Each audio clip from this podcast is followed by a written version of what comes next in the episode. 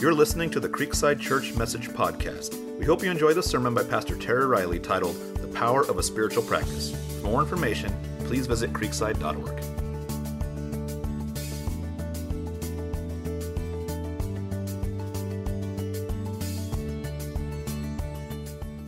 Well, if you would turn to Luke chapter 10, Luke chapter 10 this morning. Uh, don't worry about your outline because um, I'm going to do the first point and then I'm not going to do the rest for a lot of different reasons. I won't take the time to enumerate.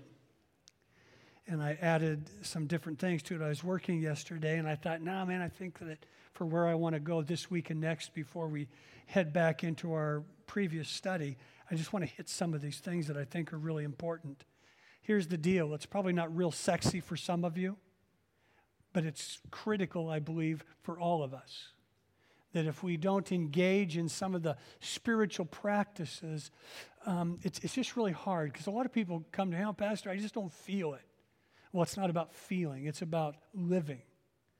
Pastor, I just don't know why I can't move forward. Well, it's really probably because it's not because God's not there. It's not because God's not working in you. It's probably because maybe you're not doing some things to move into the grace that He's established and given you. And I want to talk about this thing called spiritual practices, the power of spiritual practices that they can bring to our lives. Some of us would call them spiritual disciplines. I try and stay away from that word because it's like the D word to those who follow Christ. Because when you start talking about disciplines, all of a sudden, ho ho, whatever happened to grace? Now we're getting into legalism.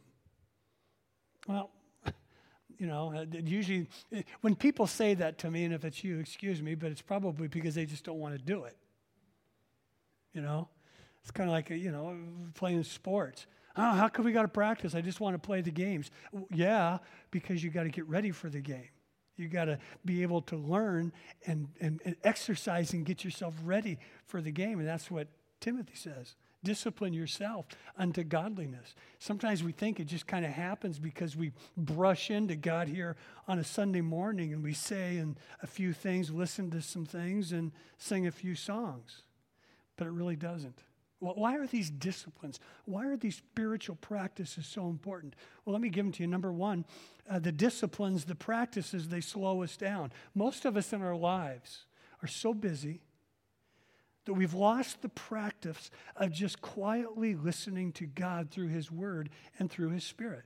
And we're just always on the go. We've got to do something. And I always say this, and, and um, so, some of you, you know, you probably watched preachers for years and you don't know necessarily what we do, and you think, oh, well, you know, it's easy for you to say preacher. You know, you probably show up at 9 or 10 in the morning whenever you get out of bed and show up and grab a cup of coffee and a big pastry and kick your feet up on the desk and just kind of hang out till noon and then make sure somebody takes you out to lunch. You know, you get back around two or three and throw a few prayers up and then go home. Who couldn't? Yeah, amen. Who couldn't? Who couldn't do these disciplines when they have a life like that? Well, just rest assured that I do mine at home so that when I stand up here and I'm talking to you, I can say, I'm, I'm not doing anything I'm not asking you to do. I could do them here. But I feel like, you know, something to just to give, a, have a little bit of street cred with you. I, I, I want to do them before I get here because when I get here, it gets kind of busy. So, just to kind of lay that aside. Uh, they put us in a position, these spiritual disciplines and practices, they put us in a position to listen to God. See, not only are we busy, but we've lost the practice of just quietly listening to God through His Word and through the Spirit. And then they also emphasize the relationship. The disciplines are about turning to Jesus, focusing on Him, listening to Him, speaking to Him, strengthening our relationship with Him. And these become a motivation for us. And then the last thing is they force us to see our place of dependence. Here's what I know if I go long stretches without connecting with Christ through these disciplines that I've established in my life, here's what I know I'm depending on me.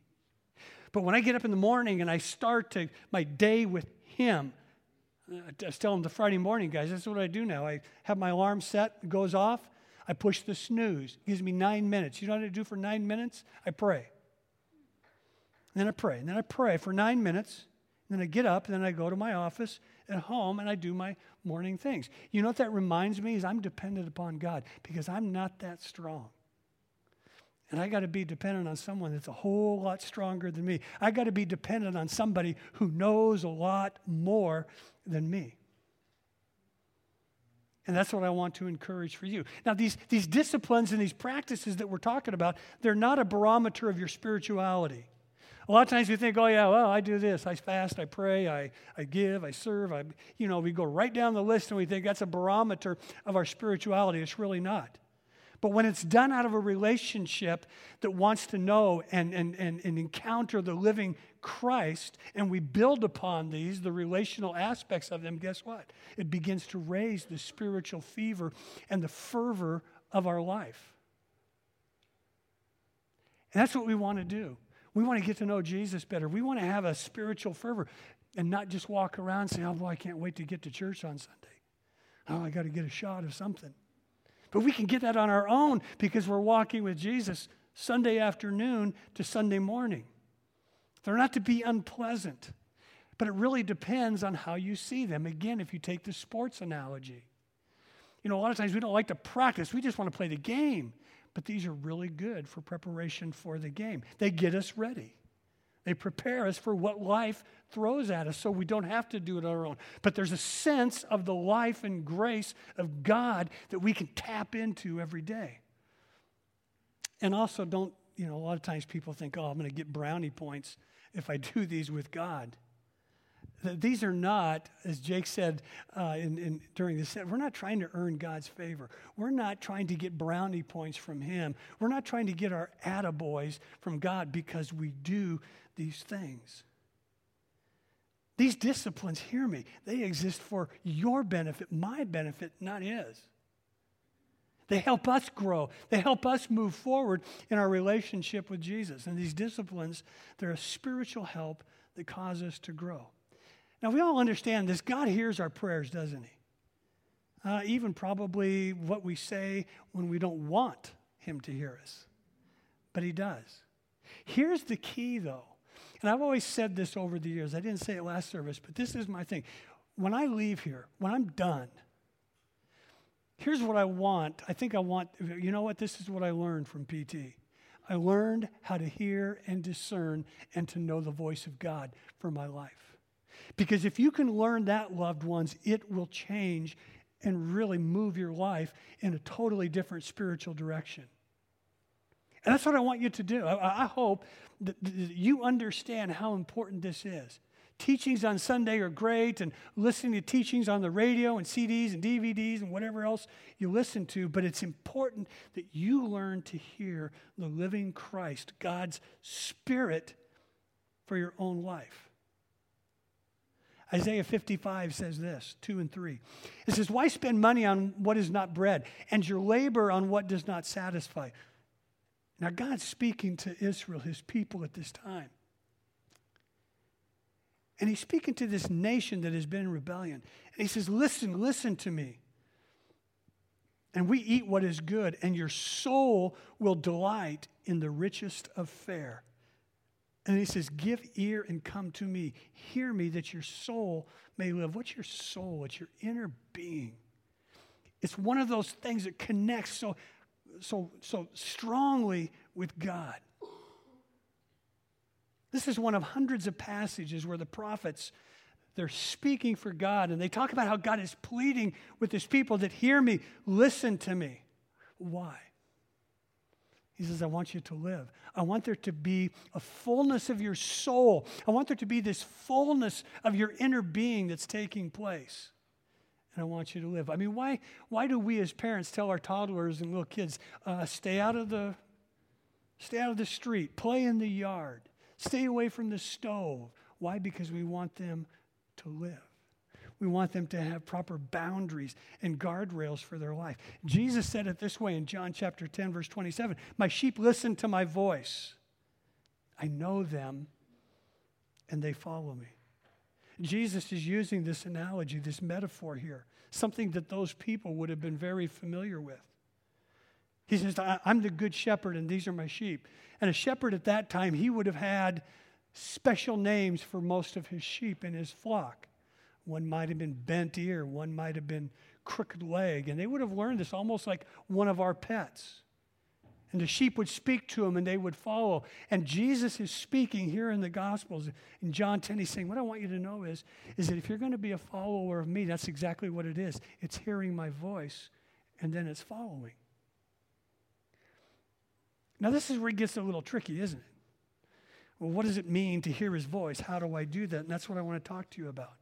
What if someone comes to me and they go, Hey, PT, man, you're not talking to me much anymore? You know what I'd probably say? I say, Well, are you coming on Sundays? And they go, Oh, no, man, I'm too busy. And I go, Okay, well, are you reading the emails and the notes and the letters I send out? Oh, no, man, I just haven't bothered to get around to those. Okay. Well, how about, listen, would you like to spend some time with me? How about you take me out for breakfast or lunch? And, and they go, Oh, no, no, no. I, I, I can't do that. I'm, I'm, just, I'm just way too busy. See, who, who's the problem with?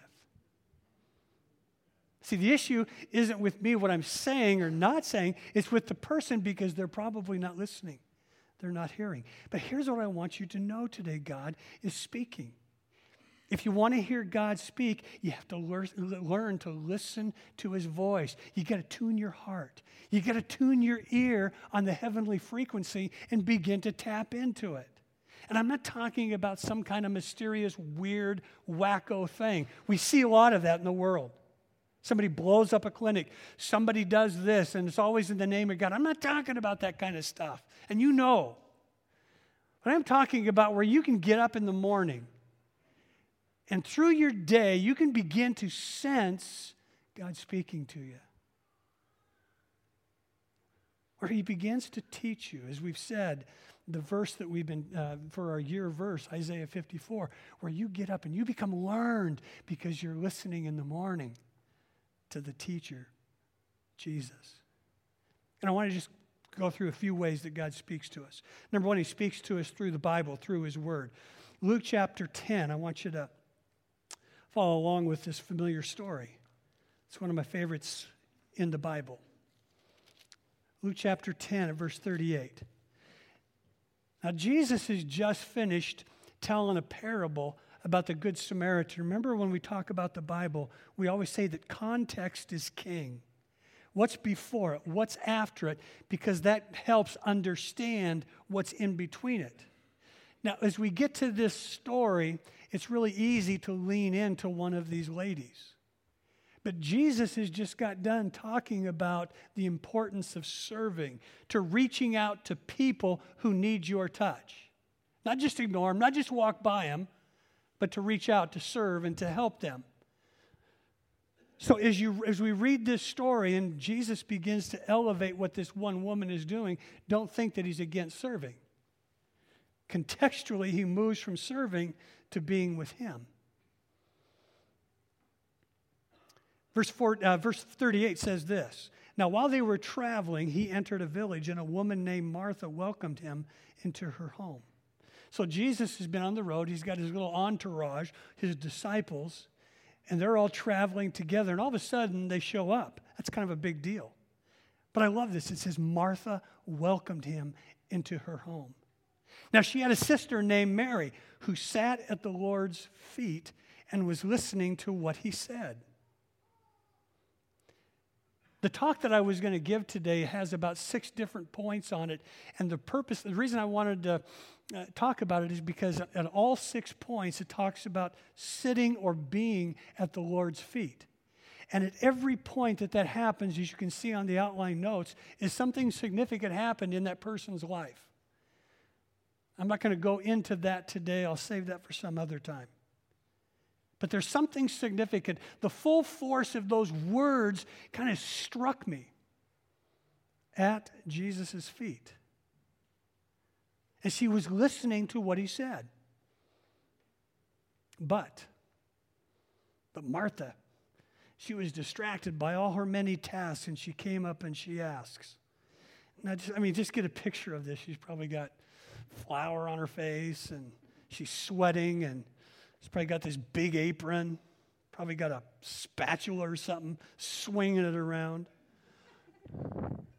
Lord, don't you care that my sister has left me to serve alone? Tell her to give me a hand. Now, let's, let's, let's be nice to Martha today, okay? We're, we're going to be nice to her. But the Lord did answer her and say, Martha, Martha, a little bit of emphasis there. You're worried and you're upset about so many things. One thing's necessary. And Mary's made the right choice. And it's not going to be taken away from her. Those phrases that hit me as I started going through these six things was number one, one thing is needed, and Mary has chosen the good part. Here's what our life is about. Jim Collins wrote a book called Good to Great. It's a leadership book, but the principle is you can be unilaterally applied across the, our lives. We can do a lot of good things, but they can oftentimes become the enemy of great. We can become so happy with who we are or think that we're so good in some areas that we won't pursue other things that would help pot- potentially make us great because we become satisfied with the good. And I love this, though, that it says that she chose the good, the one thing, the good part. The second phrase is, and Mary sat at Jesus' feet and heard his words. But Martha was distracted. There's a lot of good things, loved ones, that we can do, but they can become the enemy of great. Because Martha was serving, I can imagine that she was probably serving for a, for a pretty good amount of time before Jesus ever got there. But the words that strike me are the ones at Jesus' feet. We don't understand exactly what that means in our culture because we really don't have that where we sit at a rabbi's feet or we sit at somebody else's feet. But the idea is that they're sitting there in humility. There's, there's a sense of humility taking place there. It's where they come and they're teachable. And they do that because of the great respect that they have for the teacher for the rabbi. And there's not any sense at all of sitting at somebody's feet and where you're diminishing your own being, now, but it's where you begin to understand more fully who you are. And that's what happens guys in here you can Mary, probably where she begins to understand right her true now. identity is found oh, in we're talking about these ladies, Mar- so Mary, Mary and Martha. Here's what I want you to do is put Barry and Bob in there. It says there. Okay? This isn't, this isn't like a, excuse me, a chick passage, but this is for all of us and probably as much for the men today as anybody. Now, what often happens in this text is that Mary is seen as the sweet, good girl. She loves church. She loves community. She loves the Bible. She loves Bible studies. She wants to hang out with all the people. And then she's willing to have quiet and solitude and sit before Jesus. And that is good because Jesus affirms and says, You have chosen the needed thing, the good thing. now, here's what can happen to task people they can go, oh, yeah, well, sure, she's lazy. no, she's not. Otherwise, I don't think Jesus would have affirmed it. And here's what I believe she was probably helping Martha all along. But then, as soon as Jesus sat down, she wanted to hear from the rabbi. And so she quit. She just said, That's it. I'm going to go do what's really important right now, which is hearing from Jesus. And it says that she made the choice to do that, even with the wrath of her sister. She's not lazy. You know, she's not sitting there eating bonbons and watching as the world turns for hours. She's not playing video games for hours. She's sitting before the living Christ to hear his word. She's teachable, she's available, she's present. Martha. Well, she's the strong willed, not so good girl or boy. Mary is type B. Martha is type A. Now, hear me, this is important because neither personality style or type is being elevated by Jesus. He is talking about choices and priorities that Mary is making versus the ones that Martha is making. Here's what happens with Martha, because she oftentimes gets thrashed by people in Bible studies. She gets thrashed by preachers. But can you imagine what would happen if, if Jesus and his entourage came over and she didn't welcome them and she didn't serve them? It would be a mess. And I beg to say that most women in this room, if you knew you had strangers coming or friends coming and a fairly significant group, There'd be flour all over your face, too. You'd be getting it ready. You'd be making food. You'd make sure the beds were made. You'd make sure the floors were clean. And if it's Jesus, you'd probably check some other things. And then, guys, here's what you'd be doing. Oh, my goodness. I got to mow the lawn, I got to trim the trees. My friend, Jesus is coming. So, so let's not trash Martha. Here's the deal with Martha she welcomed Jesus into her home.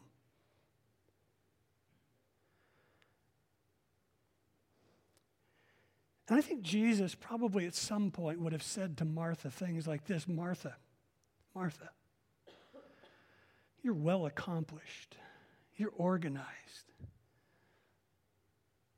you're well to do. I mean, you, you, you've got it all down. I see your to do list over there on the fridge. Man, you've checked off seven of 10 things, and you're working really hard to make this an open place for me and the disciples. That's, that's, that's awesome. But here's the deal your tasks and your organizations and your perfectionism is really frustrating you. And maybe this is what needs to speak to you right now that you should be choosing some other things that are better.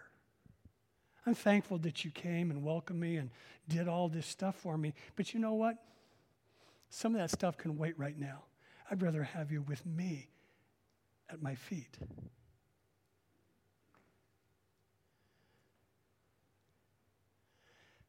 Maybe he would have even said something to, to her like this Remember, Martha, Remember, men and women, you cannot live by bread alone, but you live by the very words that come out of the mouth of God. And sometimes you need to put down to listen. Because here's what happens. That's kind of what happens in our lives, isn't it? We see everybody you know, we're working like crazy, we're highly responsible, and then all of a sudden we get kind of mad because, well, this person is just sitting down and they're kind of relaxing, and it frustrates us, and it causes frustrates us, and it causes resentments. But they're doing what they need to do. They're listening to Jesus. And here's the, here's the point, loved ones. I want us to remember this year. Do stuff.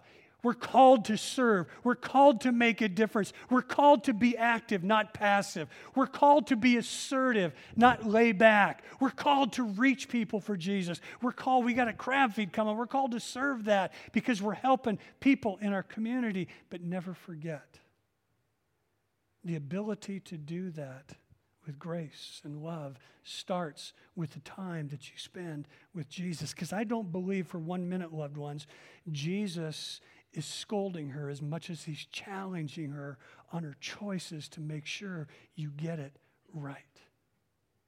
And not even for him, but for you.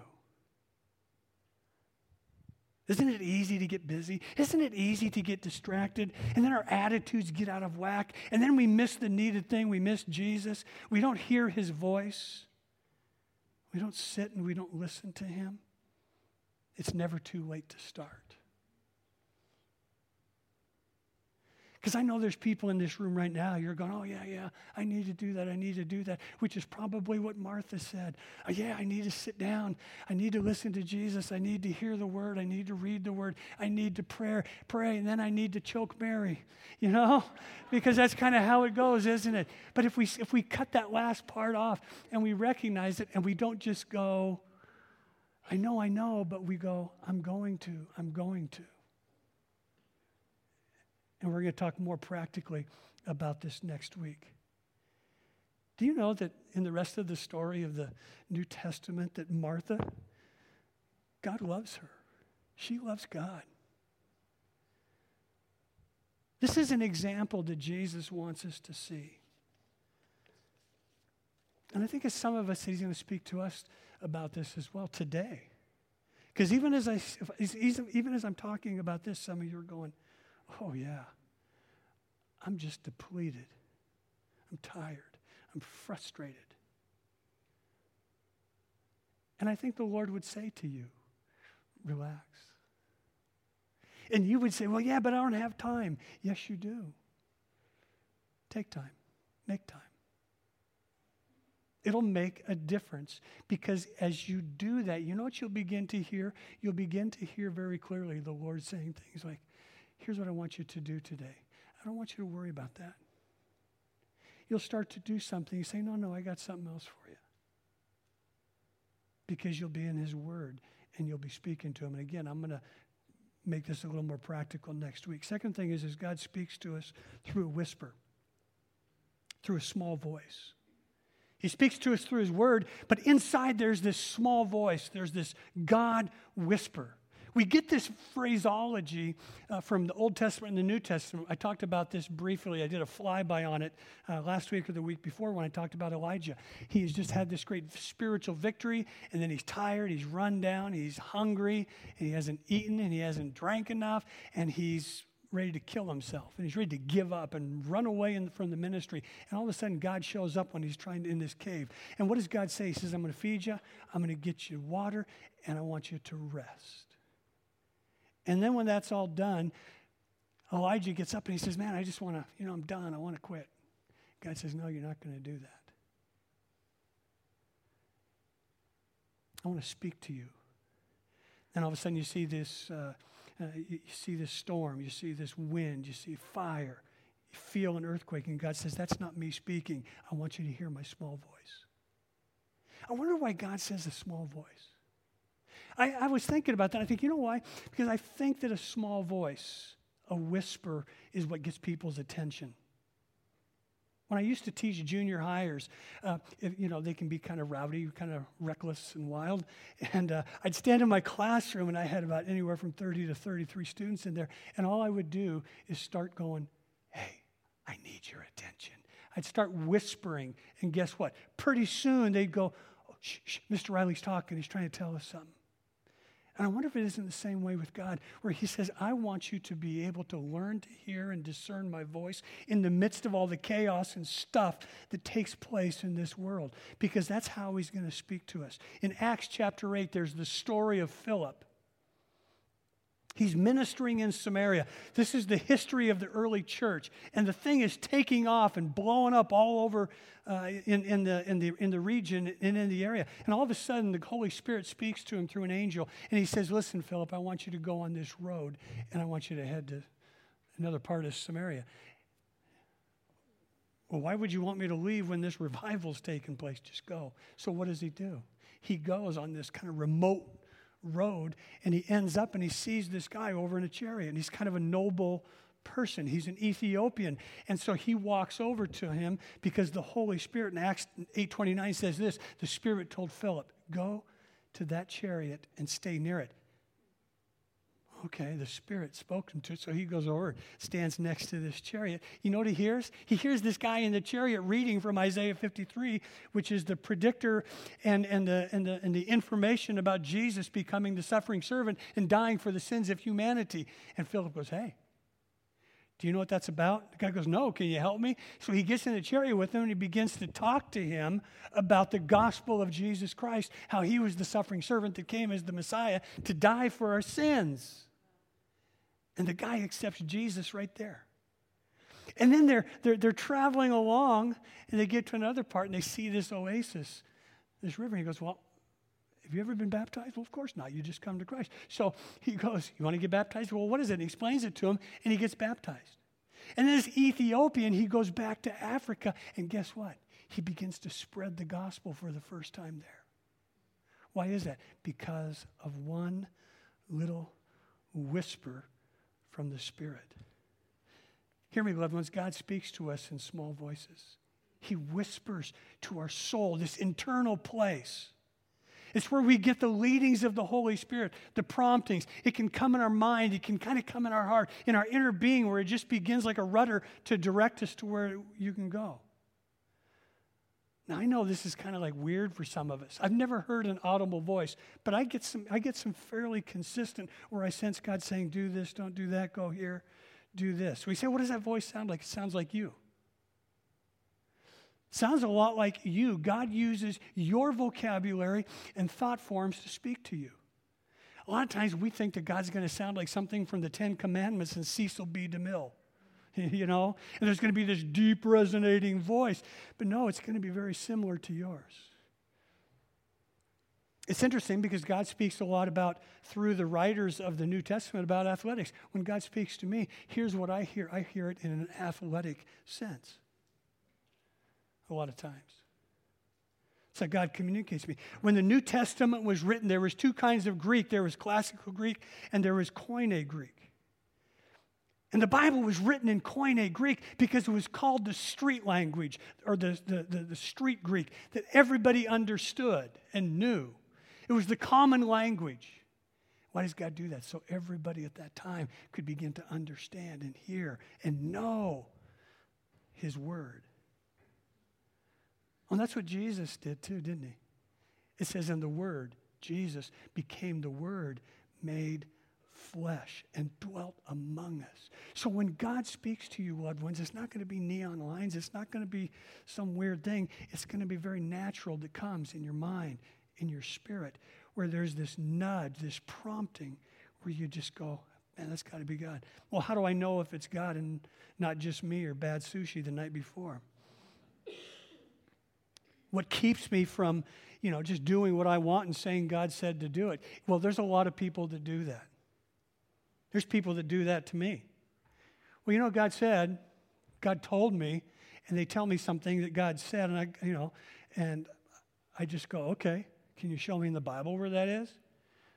Well, uh, no, I, you, you're probably going to say it's wrong, but God told me. I can't argue with that. I mean, if I show them the Bible and they know it's in there, but God told them something else. So there's people that do that. There's people that do that. They'll bomb a clinic. They'll kill mass people. Why? Well, God told me to do that. Let me just give you a little uh, truth. That's not God. See, whatever God says, it's going to sound like in your verbiage, but it's also going to sound like the Bible. So, how do we keep from fooling ourselves and to make sure that we're really hearing from God? Well, first of all, and we'll talk about this, spend time in the Word because God speaks through the Bible. And then He also speaks through people. When I have major decisions to make, you know what I do? There's people in this church that I go and I speak to, and I say, hey, man, this is what I'm thinking. Do you think this is, sounds like God? And the truth is, I've had people say, no, I don't think so or at least it doesn't sound like God at this time. And we just kind of shelve it. But God speaks through the Bible. And then he speaks through these whispers, but he also speaks through people.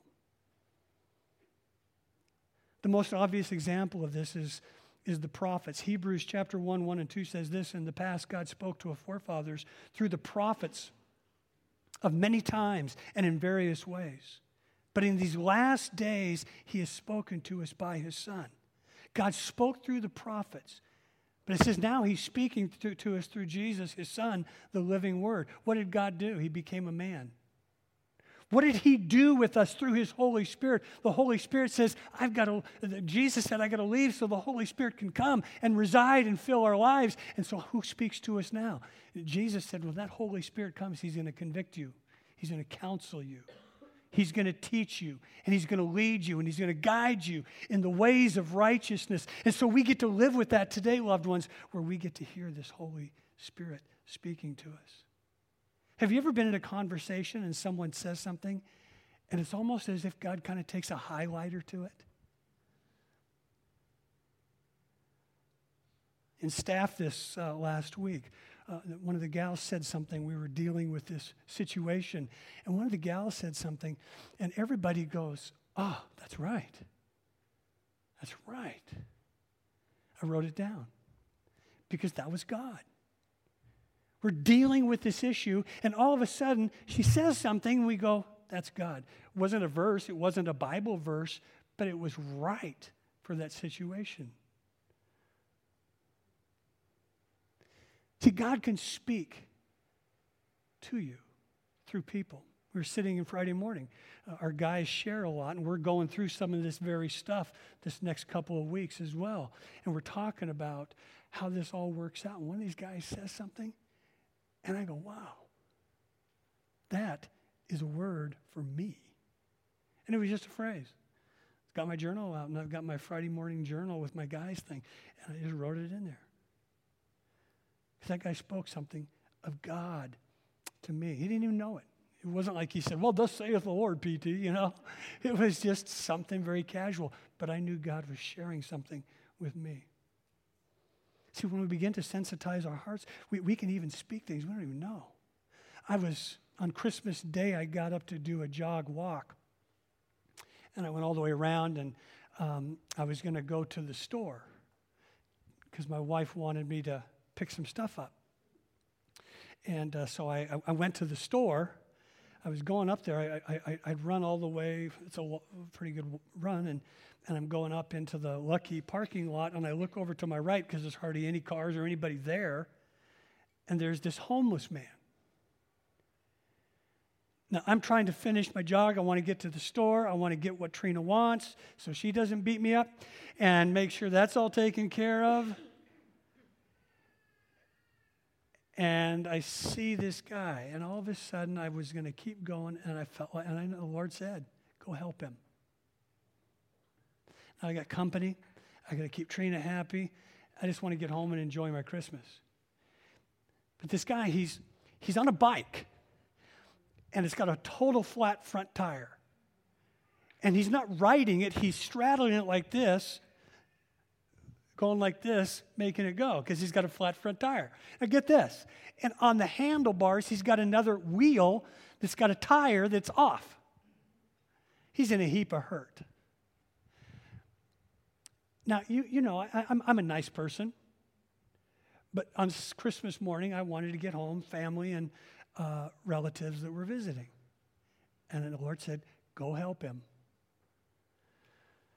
Okay, and then as I'm going over there, started out, it was probably about over the, about that wall, and we ended up meeting, and the Lord said, buy him breakfast and help him with his wheels.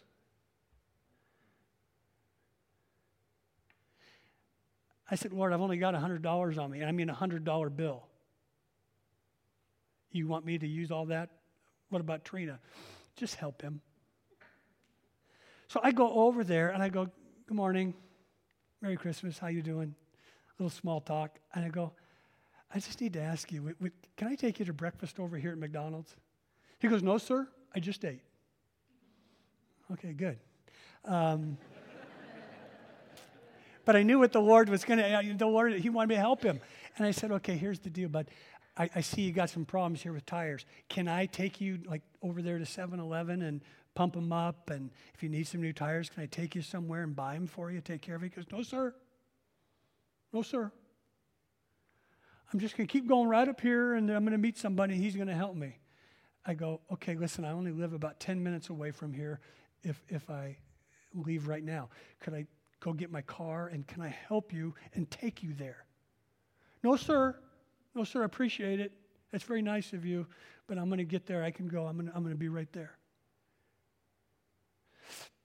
And so he just said, well, Thank you for being nice and Merry Christmas. And this is probably about a 10 minute conversation. And I walk away and I'm thinking, This is really kind of funny. Because I, I, I just do this all the time. I got to go through my checklist. Yeah, but I only got a $100 bill. I, what I mean by that is that's all I happen to have. Not like I'm so rich, it's probably the only money that I had in my life uh, at the house, but I grabbed it and I'm thinking, I'm going to have to give this guy $100. And some of you, and I would do it, okay? You can ask Trina, I'd do it in a heartbeat. And I know some of you would go, Well, you're a fool. Because you're thinking of all the things you shouldn't do with that. But if God tells me to do it, I'm going to do it. and I'm not going to worry about it. But, but, but here's when I started laughing. I started chuckling to myself. You know why? Because God tells me to do all this stuff. You know what I think he was doing? I think he's testing me. I think he's a setup. Are you going to listen to my word? Are you going to listen to what I say to you? And are you going to do it? Or are you going to worry about a hundred bucks and your big bad wife? You know? And but just, I just chuckled because he didn't want anything. Merry Christmas, sir. Thank you. And, and can I tell you something? The, the, the moral of the story is just this listen to God because he'll bless you. Listen to the promptings of the Spirit. God's not into your pocket, God's into your heart. And I think that this is what God wants to know is he just wanted to see would I do it on a Christmas morning? Take my time, go do it. Give it up. Did he know? Probably. But he did the same thing to Abraham. He did it to the nation of Israel. He tested them. And sometimes, loved ones, he'll test you. Will you do what the Spirit calls you to do? Because he will speak through his word, through his whispers, and through people. And when you respond, I'm not kidding you, it's a blessed life. It's a wonderful, wonderful life.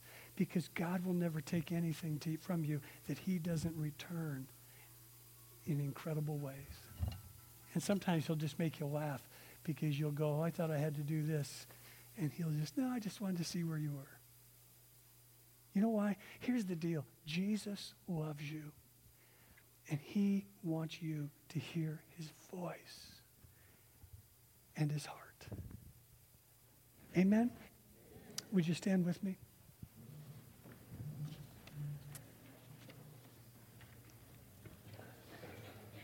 We're going to close with just a, a song, but before we do, would you just take a moment there? Would you just stand and kind of, as we say a lot of times, make a little sanctuary right here? Where you allow the Lord to just speak to you and you say, God, I want to I want to be a candidate. I want to hear your voice. And the best way to learn to hear his voice is to get up on mornings, and we'll talk about this next week. And you begin to hear his word, you read his word. Because that's ultimately what his voice is going to sound like, but with your voice. And some of us, this, vo- this, this language that I'm using, it is so unusual. For some, it might even be so scary.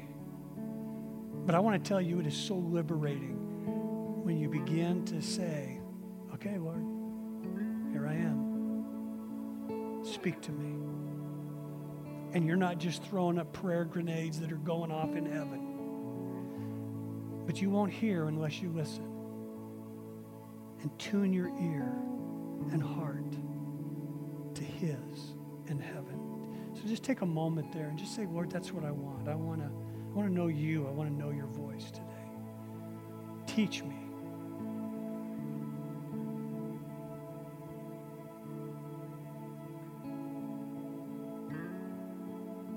Truly, God, it's amazing grace that you would set yourselves to speak to us in the midst of life and being before you. But there's something about sitting before you, reading your word, hearing your words, that's so important. I pray, Lord, that this church, this pastor, this people, in this year, we'll make it a priority. That we'll choose the good thing. Because when we do that, it's amazing the great things that you can do from it. And so, Lord, I pray that in this season ahead. Let us be a people who have ears to hear, and then we hear